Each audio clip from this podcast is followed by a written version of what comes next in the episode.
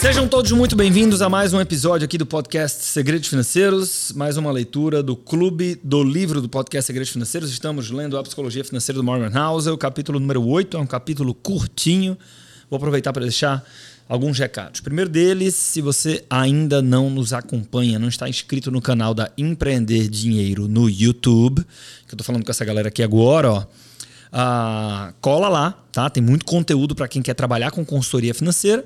E se você se interessa pelos livros que estamos lendo aqui no Clube do Livro uh, e quiser, né, acompanhar na íntegra a leitura com áudio e vídeo, a gente está Uh, provavelmente, se você está ouvindo esse episódio aqui, eles, a gente já está publicando lá no YouTube, tá? Então é uma outra alternativa.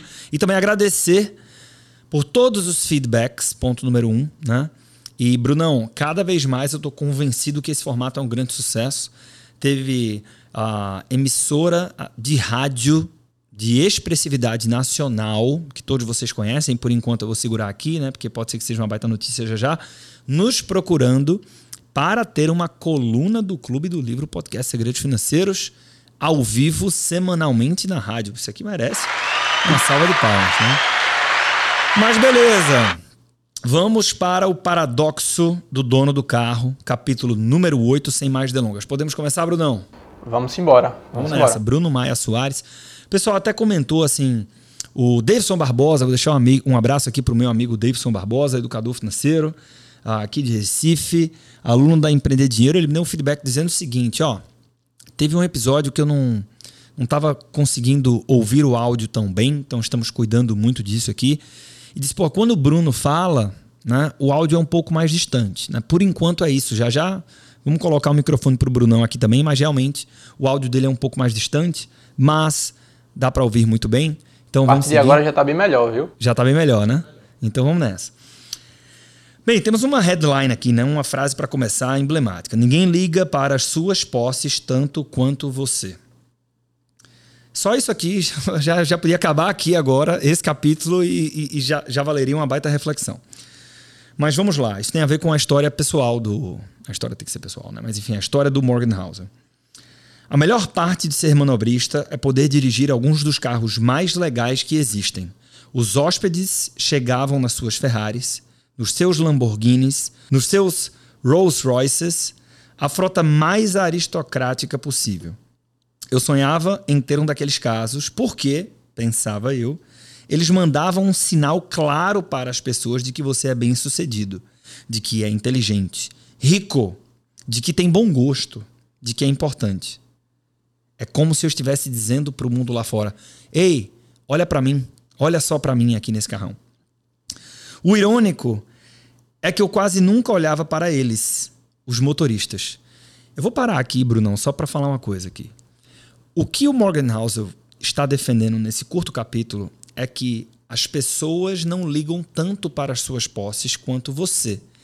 E há um tom provocativo porque muito do consumo está justificado na percepção social do que aquilo representa. Né? Que tem muito a ver com o valor que eu atribuo para uma marca. Então, se eu utilizar essa marca aqui, as pessoas vão me ver de uma forma. Mas, a depender do ponto de vista, sim, isso interfere. A marca, o que ele está falando aqui, a depender do ponto de vista ou do contexto, é verdade. Sendo que a maioria das pessoas que tem uma Lamborghini, uma Ferrari, um carrão, ou compram um carro que tem um décimo do valor desses exemplos que ele deu aqui, mas fazem isso em parte motivado pela percepção social, que é o julgamento que eu acho que o outro vai ter, e eu só tenho como achar porque eu não estou na cabeça do outro, perante a minha imagem, por conta desse bem. Essas pessoas não foram monobristas.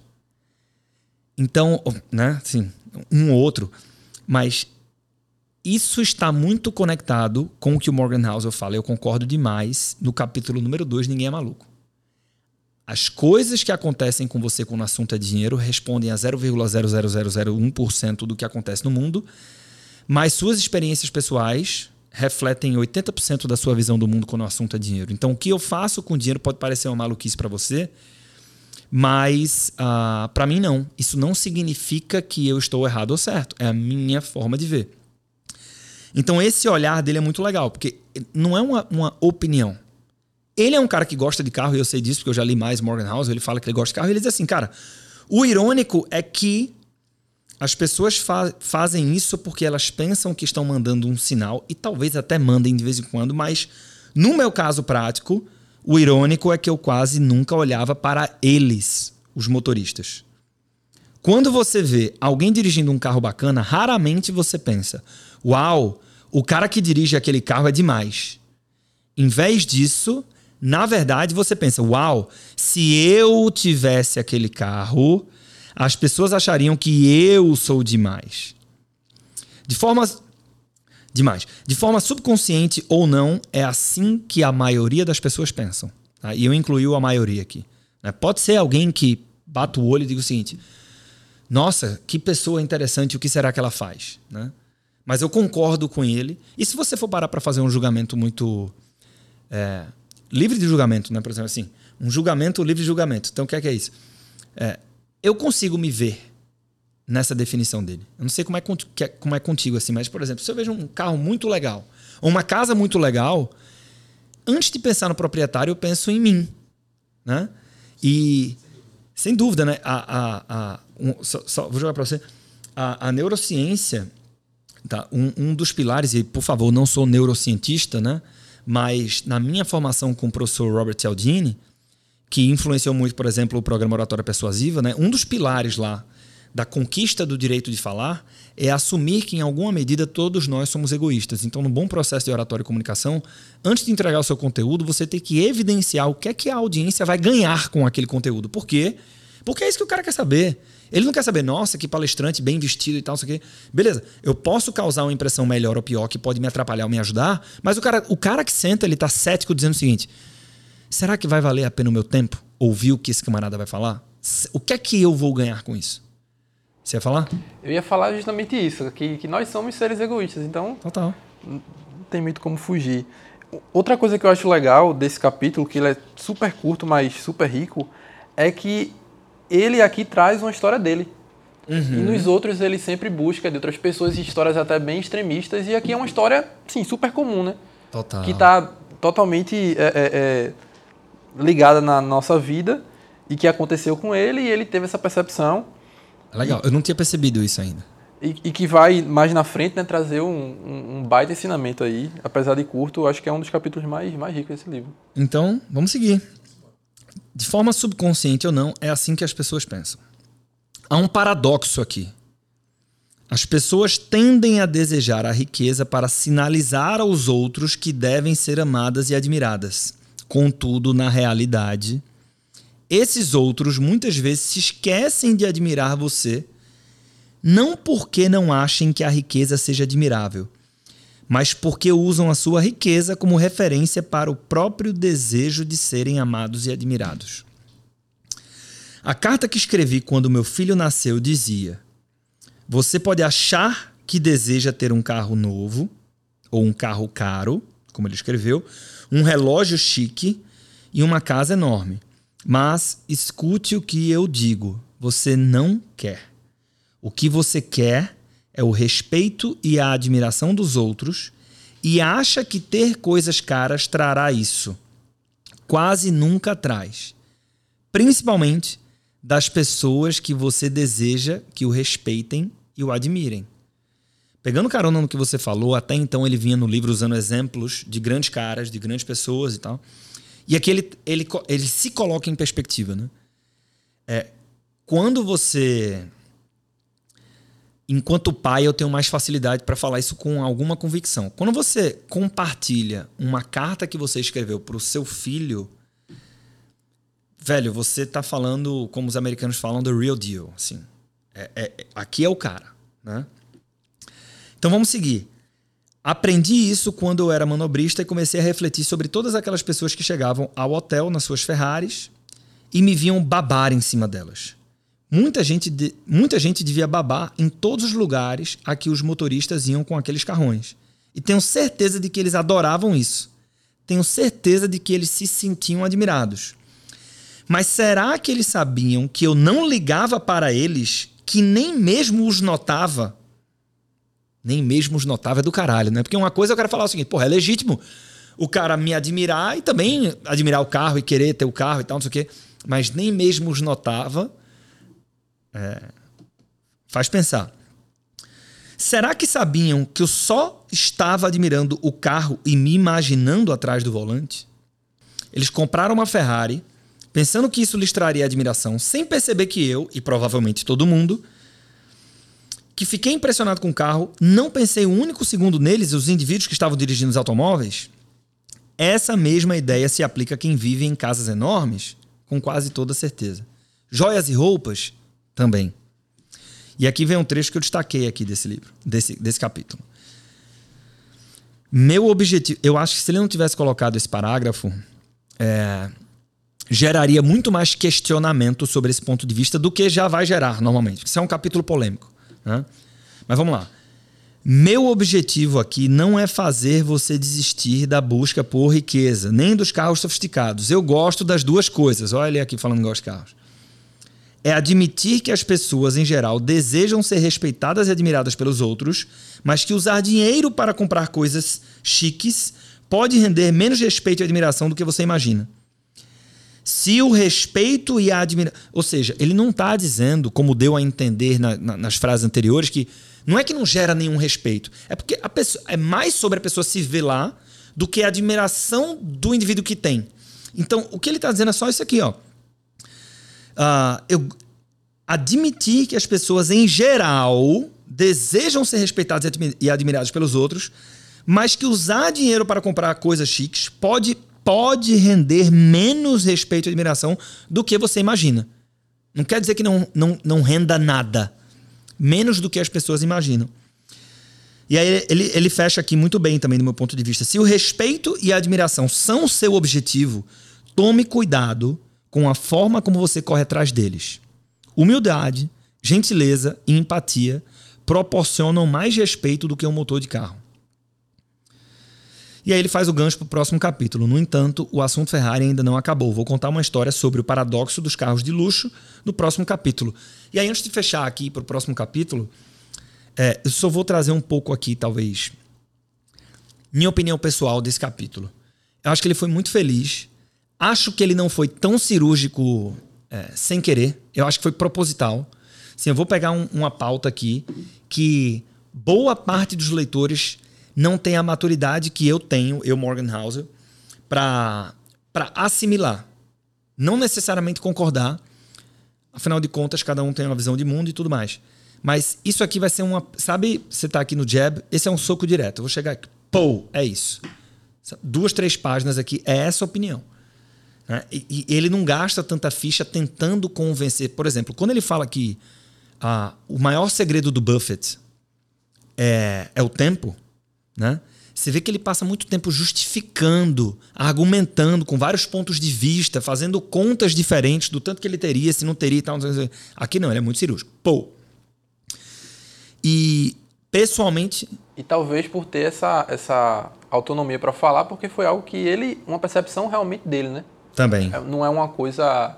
É, é, não é algo científico, digamos assim, né? É, é uma percepção que ele teve, que ele acredita e que realmente acontece com muitas outras pessoas. É, o, o, o, o grande desafio aqui é que tem alguém que está tá, tá ouvindo a gente e fala assim, pô, mas eu sou. Dá um exemplo. Eu sou advogado e eu tenho que usar ternos de um determinado naipe. Eu preciso das iniciais eu tenho que andar num Audi e tal. E isso me faz fazer mais negócios, logo se paga. Por exemplo, existem infoprodutores que propositalmente, um pouco da escola Ryan ali, né? Os caras dizem o seguinte: você tem que ter um lifestyle admirado porque ninguém compra de quem não se admira. Ou seja, as pessoas compram porque elas querem, em alguma medida, ser você. Então, eu tô aqui, papo de, de bastidores de mercado digital, os caras propositalmente, às vezes até sem, sem ter, mas fazem como investimento. Pô, eu tenho que andar numa Porsche, eu tenho que pagar o aluguel de uma casa maior para que isso mande sinais que não precisam ser verbalizados para despertar o desejo na audiência e esse dinheiro volta. Não estou dizendo que não volta nunca, não. Talvez um advogado faça sentido, a conta feche. Sendo que essa é justamente a, a o maior espetáculo da Terra, que é o, o prefácio do livro. Né? Que é uma ciência complexa. Então, é, é, mais uma vez, ele está trazendo um ponto de vista que não necessariamente vai funcionar para todo mundo. Né? Essa reflexão conecta com uma frase que ele colocou antes aqui no capítulo 3, é, Nada é suficiente. Que basicamente essa frase é o resumo desse capítulo que a gente acabou de, acabou de ler aqui. Que ele diz, que, ele, ele diz o seguinte: O capitalismo moderno é ótimo em fazer duas coisas: gerar riqueza e gerar inveja. E nesse caso você colocou aí, perfeito. Talvez faça sentido para alguém, e para essa pessoa vai gerar riqueza, mas também vai gerar inveja. Total. E, e, e, a outra pessoa que vai tentar seguir por aquele lado e, e não vai gerar riqueza por aquilo ali, ela não vai adquirir o respeito que ela busca, digamos assim, e vai gerar inveja de outras pessoas. Isso aí. O que é que, o que, é que você pensa, Arthur, disso aqui? Eu concordo com o Hauser que é, comprar as coisas chiques muitas vezes rende menos respeito e admiração do que as pessoas imaginam. Então, assim, Sabe aquela corri corrida dos ratos invertida que a gente falou, né? Você vai ficando um escravo da ambição e nada é suficiente. É nesse capítulo que a gente falou disso. É, eu acho que é menos sobre o tamanho do cheque e mais sobre a consciência do porquê, o que é que está me levando a essa decisão desse carro luxuoso, no exemplo do capítulo. Né? O que for luxo para mim, o que é que drive essa decisão? Né? O que é que conduz essa decisão? Não, não, não quer dizer, como ele, ele também fala, não sou contra as coisas caras. Eu, eu Arthur, também não sou. Né? Mas elas podem contribuir para a infelicidade, depois do curtíssimo prazo, se eu faço no, com, com, é, muito motivado a atrair a admiração do próximo, quando, na verdade, talvez um que eu vou chamar aqui de olhar interno é de que, bicho, é, é, rende menos admiração a respeito do que você imagina. E ele fecha a minha forma de pensar sobre esse assunto é uma combinação das duas coisas. Ele fecha dizendo o seguinte, ó, se o respeito e a admiração são o seu objetivo, tome cuidado com a forma como você corre atrás deles. Humildade, gentileza e empatia proporcionam mais respeito que o motor de carro. E aí, na vida real, a combinação dessas coisas, para mim, talvez seja o estado da arte. Né? Se ter, mais, ter coisas mais caras né, é uma das formas de você ter uma leitura de sucesso financeiro, que muitas vezes é, é equivocada, né? Porque quando ele fala, não sei se a gente já passou por essa parte do livro, né? Se você vai lá para o fluxo de caixa do Kiyosaki, se você vai lá para o entendimento do que é fortuna, né? é, é, mais sobre o que as pessoas não conseguem ver do que sobre o que as pessoas conseguem próximo ver. Capítulo. É o próximo capítulo. Próximo capítulo. Pronto. Então, ok, mas ainda assim, em alguma medida você é, pode conquistar né, a admiração de pessoas que querem é, empreender numa determinada esfera da vida, seja, e eu estou falando aqui, seja é, o lazer que você consegue oferecer à sua família, ou a educação que você consegue oferecer para os seus filhos, ou, ou, ou o, o conforto do veículo que você anda, a segurança do veículo e tal. Isso pode, inspi pode inspirar alguma admiração, mas o melhor dos mundos é você associar essas coisas, né? se você consegue financeiramente é, e quer, e pelos motivos corretos, você tem coisas que algumas pessoas vão admirar, mas mantém o que é mais importante, que é, uma, que é humildade, gentileza e empatia, né? aí, se o seu objetivo é conquistar respeito e admiração, imagino eu, você se aproxima mais dele.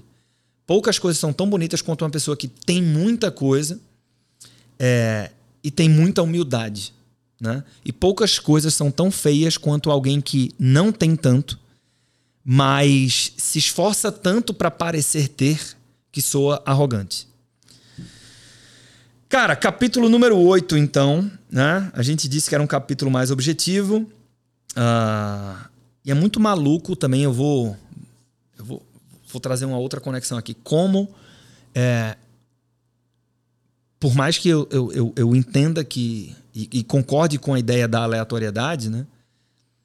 Você dá muito sentido ao aleatório. Esse é o viés da retrospectiva. Você olhar para trás e entender isso aconteceu por conta disso. Isso é o, o, o, a espinha dorsal do famoso discurso de Steve Jobs lá na Universidade de Stanford, dizendo assim: uh, os pontos se conectam lá na frente. Então vê que maluco, assim, o cara que acabou sendo incumbido pelo destino de escrever um dos principais best-sellers de finanças pessoais da nossa geração, ter sido manobrista fez com que ele conseguisse ter uma percepção sobre dinheiro, admiração, respeito, ideia, é, é, inveja e julgamento, que talvez ele não conseguisse construir essa percepção, não tivesse passado pela experiência de ser manobrista. É, isso tem muito a ver. A gente já falou aqui de sorte e risco, não foi também? Já. Acho que foi o capítulo número 3. Isso tem muito a ver com o que ele fala. Uma das conclusões dele, quando ele fala de que existe aleatoriedade. É, checa aí, Bruno, qual foi o capítulo? Mas a gente já viu aqui no Clube do Livro. Opa! É, foi o capítulo 2. O capítulo número 2. Isso. Então, nada suficiente é o capítulo número 3, exatamente. Então, ele fala o seguinte: uma das conclusões dele, para quem estava com a gente aqui no Clube do Livro, se você não estava, vale a pena escutar de novo o capítulo número 2. Mas foi o seguinte: não pegue tão. Não seja tão duro com você se você não está tendo os resultados que você gostaria. Tá? Porque simplesmente você pode estar sendo ou foi acometido por um, uma dose de aleatoriedade manifestada através do, do, risco, do azar, do revés. E também é, saia desse pedestal. Tá? Talvez você. Ele, usa até uma frase que é: nada é tão bom quanto parece. Uma coisa assim. É, que é justamente isso, velho. Se você acertou muito, ou se você está na fase muito boa, talvez não seja só porque você é a pessoa mais brilhante do mundo. Né? Tem muito idiota rico né? que às vezes. E, e, e, tem muita gente inteligente passando por dificuldade. Então, isso ajuda muito a lidar com a vida. Né? Você. É, é, don't be too hard, né? Você. É, para os dois extremos. Você pegar mais leve com você mesmo. Uh, e isso aqui, isso aqui é legal porque, porra, se a gente tá falando que o cara era manobrista e se tornou quem é, é ao mesmo tempo, se você concorda com isso, você reconhece a importância da experiência que você está tendo hoje, mesmo que não seja a experiência profissional que você gostaria de ter.